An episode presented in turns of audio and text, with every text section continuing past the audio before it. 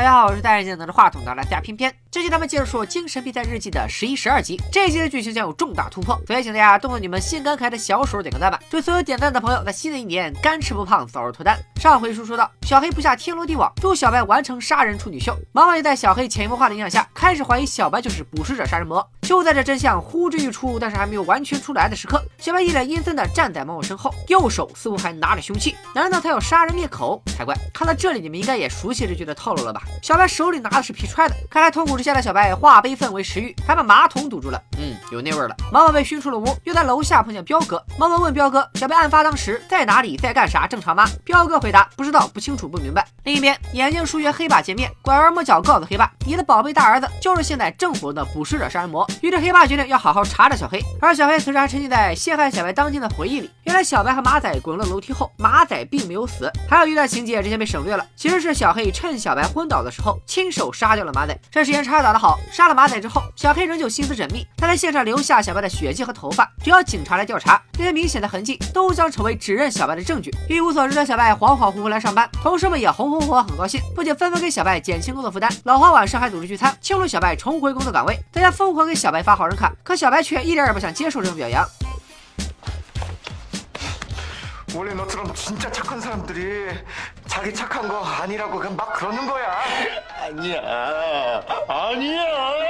넌 좋은 사람이야.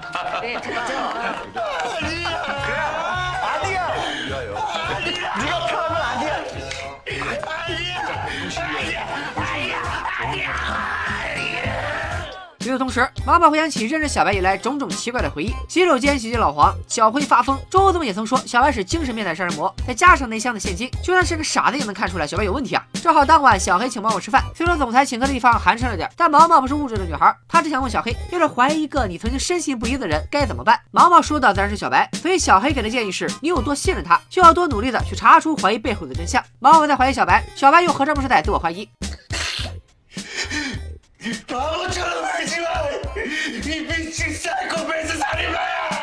小白和镜子里的自己对话，镜子里的自己说，从现代金盆洗手搞失踪，说不定就能逃过一劫。可小白心里已经无法说出谎言，他最终决定自首，并拿着日记来到了派出所。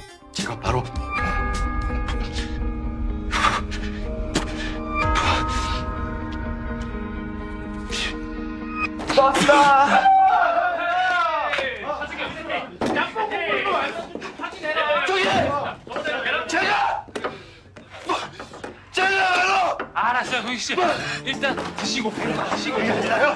제가 네, 제가 들어봐요. 正所谓吃饭不积极，思想有问题。小白被热情的民警们按下吃饭，最后啥也没说出来。 当毛毛回到派出所，警察们都以为小白在追毛毛，自觉原地解散，留他俩独处。但这二人一个想自首，一个想查案。看着小白吃饭的筷子，毛毛想起凶案现场的 DNA 还没找到对应的人，他恨不得马上咽咽小白的口水。可余辉眼疾手快，把整个桌子都搬走了。为了毛毛的爱情，他这个小老弟真是操碎了心。连续的打断让小白话到嘴边又胆怯了。他想静静，可毛毛却追出来，非要和小白再吃一顿饭。地点就选在小白家的烤肉店。这下连小白全家都以为他俩好上了。其实毛毛只是想要小白的 DNA，而小白却在坦白的边缘徘徊。就在这一刻，有丘比特飞过，爱情真的发生了一秒钟。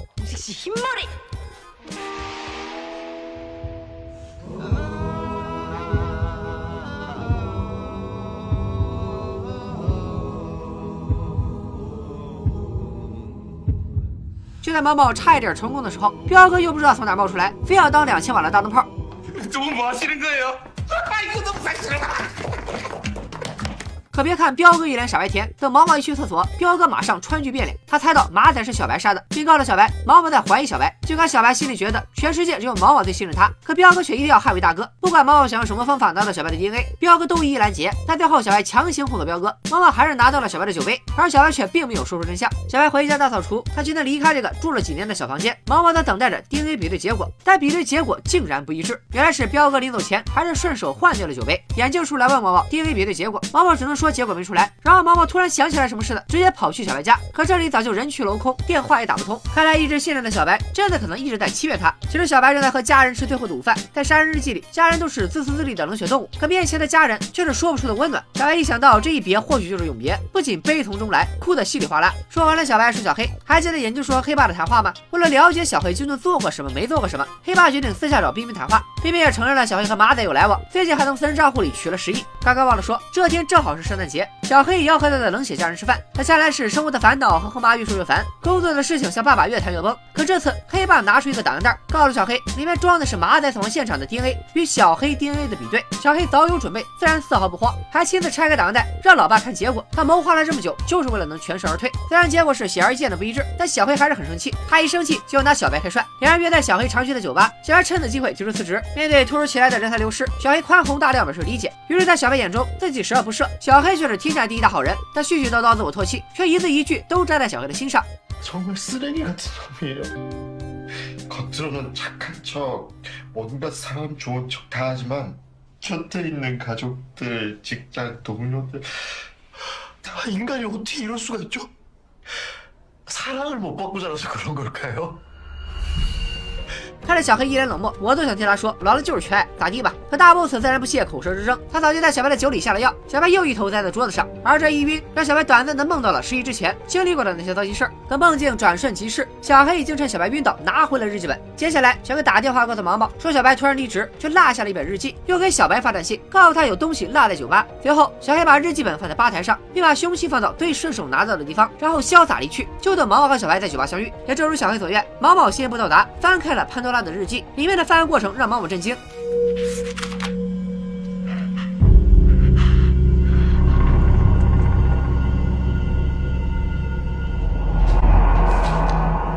毛毛无法接受小白的欺骗，小白也无法接受毛毛的怀疑。他现在只想说，我以前没得选择，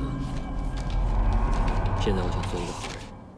可一切都为时已晚，小白已经起了杀心，却在动手的那一刻犹豫了。毛毛趁机反手制服小白，成功将其拘捕。而亲手布置了这场闹剧的小黑，现在也可以放心了。回到警局中，眼镜叔单独审讯小白。虽然小白承认了全部的罪行，可因为他不是真正的捕食者，所以在陈述案件时还是有出入。而眼镜叔不但刻意忽略其中的隐情，还以小白失忆为由，自行篡改了供述文件。只不过毛毛还是找到了不对劲的地方，流浪汉是在自己家被火烧死的。然而关于这次谋杀，日记本里却并没有出现。眼镜叔却说，日记上的信息本来就不全，和实打实的证据比起来，这并不算漏洞。所以小白还是被押送法院。历经十一集，故事终于来到了第一幕。小白身处一堆警察和媒体之间，向全国人民承认了自己的身份。 저는 미친 사람이 아니라 그냥 사이코패스 살인자입니다.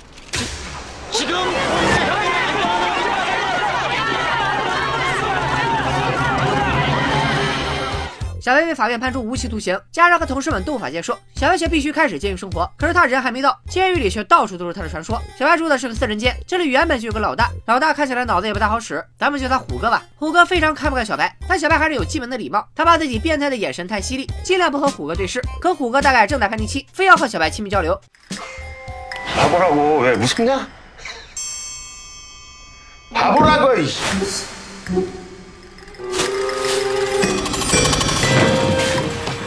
뭐, 뭐, 뭐야 이 새끼 이거 어?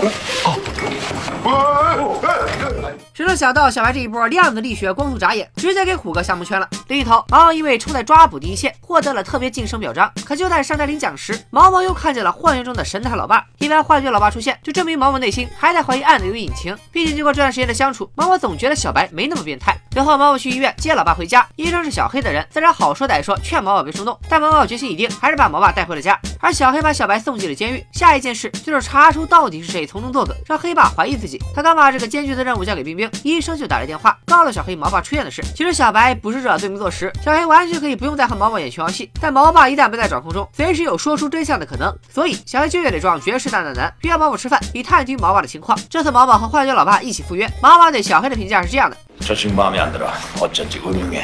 众所周知，幻觉老爸的话就是毛毛的心声，所以毛毛这次赴约只是把住院费还给小黑，并拒绝了小黑的所有请求。幻觉老爸对毛毛的决定很满意，爷俩在回城的路上，于辉给毛毛打电话说有人来派出所找毛毛，没想到这次来的是阿天。老天有眼，再鸡贼的人也有善良的一天。他拟好了小白失忆前写下的遗书，说小白不可能在自杀当天杀人，需要毛毛能帮小白一把。毛毛通过阿天确认，小白就是在车祸失忆之后性格大变样。回到家中，幻觉老爸又说，冤大头小白和捕食者杀人魔很可能是两个 人，日记本也是不是惹的，只不过恰好追在小白手中。至于为啥在小白手上，各位看了上帝视角都知道，但往往还需要证据才能分析。另一边，彪哥和小白的家人来监狱探视，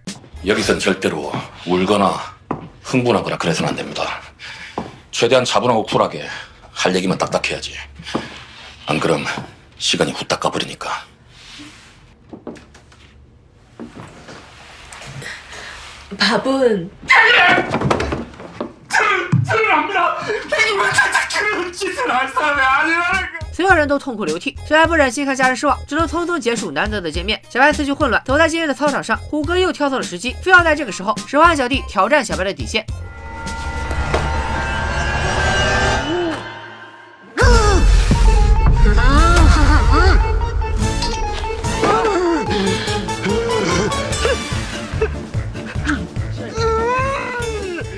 小白的演绎修炼的无人能及，直接把小弟吓尿了。这一幕被监狱的另一个传说看见了。我说这韩国监狱也挺宽松。小白顶着花椰菜蓬头，这大哥搞了个海带头，咱们就给他起名叫披头哥吧。披头哥热爱到处找茬，喜欢去小黑屋关禁闭，尤其热爱小黑屋陈年的厕所，总想打架被罚，好靠近那迷人的气味。这次他挑中了小白，不过小白此时无心应战，披头哥很快就如愿以偿，被狱警关进小黑屋。与此同时，并没替小黑打听到私底下黑爸联络过的人是眼镜叔。这么说，眼镜叔百分百知道真凶就是小黑。可是小黑是既恼火又不安，看来眼镜叔的命 예, 빨리 야번호를 열어. 의리준 안타깝지만 난 자살로 죽기에는 글렀어. 而毛毛这头也有新进展。毛毛最近刚配了老花镜，突然看清电视新闻里的那个捕食者杀人魔，竟然是以前总帮他们遛狗的好小伙。毛毛也回忆起，在谋杀流浪汉前一天，小白确实出现在这家店里。一般人在谋杀前都会踩点准备杀人计划，可小白却在店里帮忙遛狗。再加上小白第二天还想自杀，怎么看也和捕食者不沾边。花姐老爸又帮忙推理，在马仔死的废弃工厂四周荒无人烟，又没有监控，虽说是谋杀的好地方，可如果说是小白定的地点，马仔又是前置刑警，怎么会上赶着去送死呢？眼看和真相之间只隔一层窗户纸，毛毛不再废话，他打算实地考察。不过他来的不是工厂，而是监狱。小白一见毛毛就哭得像个二百斤的变态，而毛毛却很冷静，只想知道小白杀马仔的详细过程。这可真是小孩没娘，说来话长。小白和马仔滚下楼梯之后就晕过去了，再醒来，马仔已经死在了他的身上。毛毛又问，在废弃工厂见面是小白定的吗？小白却说是对方约的。接着，毛毛把小白的遗书交给小白，说小白自杀当天就是谋杀流浪汉当天。本来毛毛和小白都想当然的认为日记是小白的，但现在看来，日记本很可能是小白目击了杀人现场之后捡来的，而日记真正的主人一定是个了解小白的人，他潜藏在小白身边。准备把小白塑造成捕食者，小白蒙圈了。难道前十一集都是我自作多情瞎折腾吗？没错，是的。是我想太多，你总这样说。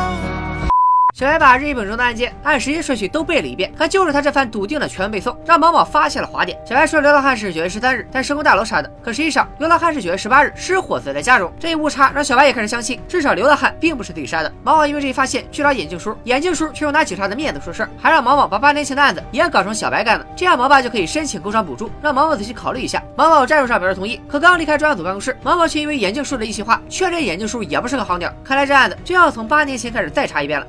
아빠 말대로 의심하고 또 의심하다 보면 진실이 모습을 드러내겠지. 그 끝에 나오는 진실이 뭐든 외면하지 않을게. 毛毛和坏血老爸告别，从此以后，不管前路多艰难，他都会朝真相一路前行。 眼镜叔动身去找黑爸，他拿出小白招供的视频，然后得意地说：“小白的陈述和案件有出入，要不是他改了故事文件，很有可能就会进行再调查，小黑就要遭殃。”眼镜叔自认是唯一一个知道真相的警察，和黑爸谈起了条件。黑爸要表示要钱给钱，要官给官，但眼镜叔显然并不满足，具体想要什么，他还得再想想。毛毛找到眼镜叔审讯小白的录像，发现眼镜叔刻意误导小白，让小白承认了所有罪行。他打电话质问眼镜叔，眼镜叔刚刚离开黑爸住处，他觉得大局已定，就敷衍毛毛，让他不要多生事端。毛毛这才察觉，眼镜叔一开始就知道真凶不是小白，也从一开始就知道真凶究竟是谁。 알아요, 몰라요. 일단 만나서 얘기하자. 진범 누구냐니까! 말하라고!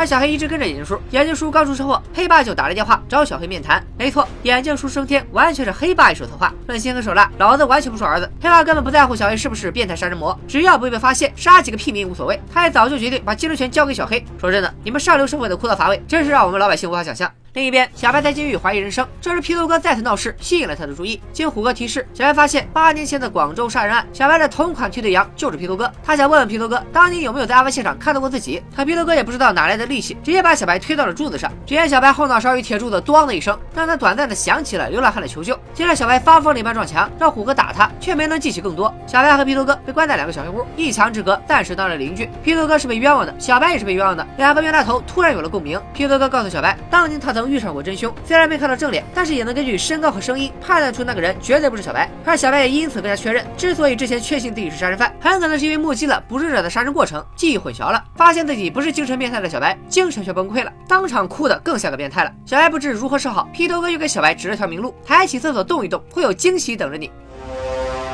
자네 쇼생크 탈출이란 영화 아나?《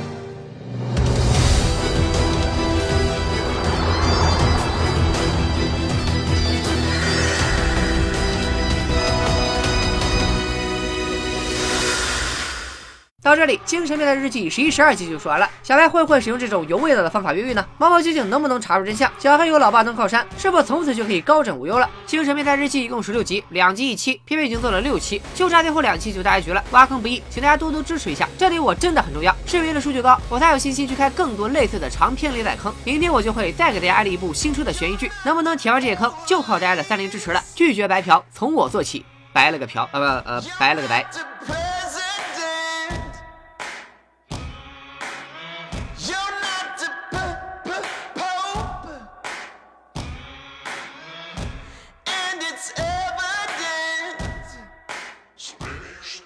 인우에게 육동식이란 사랑 사랑 대 사랑 사랑이야?